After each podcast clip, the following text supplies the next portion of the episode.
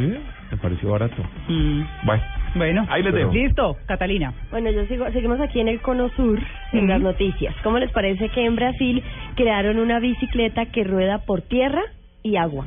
¿Ah, sí? súper chévere. ¿Pero es que con flotador así gigante o qué? Sí, un arquitecto brasileño presentó una bicicleta que rueda tanto por tierra como en el agua con el objetivo de llamar la atención sobre la necesidad de crear nuevas formas de transporte en las grandes ciudades, Mm. sobre todo en ciertas ciudades que tienen lagos, ríos, o bueno, en Bogotá no, no clasifica. No, casas claro, aquí los huecos hacemos Claro. charcos. Hacemos el río Pero por supuesto que sirve. Los charcos, las Sí, claro. 68. La once cuando llueva No, pues cuando yo la venga decían esas inundaciones a veces cuando llueve tanto, no, Te me, me cae de maravilla, claro. Bueno, se llama la bike boat, en inglés, ¿no? Sí, la, ¿eh? la Bicicleta bote. La bicibote. Sí. Los de marketing, chicos, pensaron mucho. ¿no? Ah. Se mataron, ¿eh? Pero y los que no- sueldos ahí, te digo que No le sobraban, de ¿eh? decir el Ah, nombre, sorry. Diego.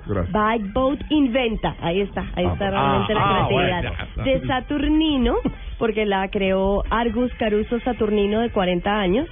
Es una bicicleta que se transforma en un me- como en un medio de transporte en las ciudades con lagunas y ríos, con el objetivo de que pueda utilizarse cuando se produzcan, por ejemplo, lo que está diciendo María Clara, inundaciones o atascos de tráfico.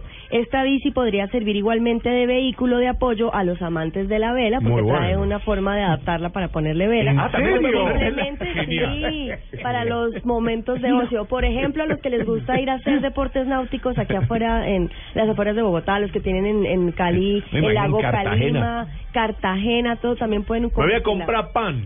Se está la lloviendo y completa. pela la vela. Se van Va montando con la bolsa blanca de pan, sí. Después la convierten en vela, la, la utilizan en el agua y se eso. devuelven en bicicleta. Súper, súper completa. Es una navaja suiza casi. Pues Sí. construida con madera de Sí. uso naval y resina. Ah. Además de llevar una vela de tela, este prototipo es una provocación para que la gente no se convierta en esclava del auto y busque otros medios de Mira. transporte. Ahora, Mm. entre siete tienen que pedalear porque hecha de madera, resina, No, hombre, vela, está- todo yo- esto. Hay pues, fotografías y realmente uno como viendo algo de sus diseños, prototipos del futuro, Sí. como redondos, como aerodinámicos, como de ese estilo. Y pues el tema de, de cómo se convierten las llantas en, en la forma de que flote es, Mm. es simpática. Hay trancón de velas. Sí, Sería la noticia ser. futuro. ¿No? De bote. Llevan más de tres años trabajando en este proyecto. Las primeras pruebas las han realizado en el lago de los ingleses en Belo Horizonte, Mira. en Brasil. Y los próximos planes de Saturnino, que es el play. creador, que perdón, no, eso es portugués.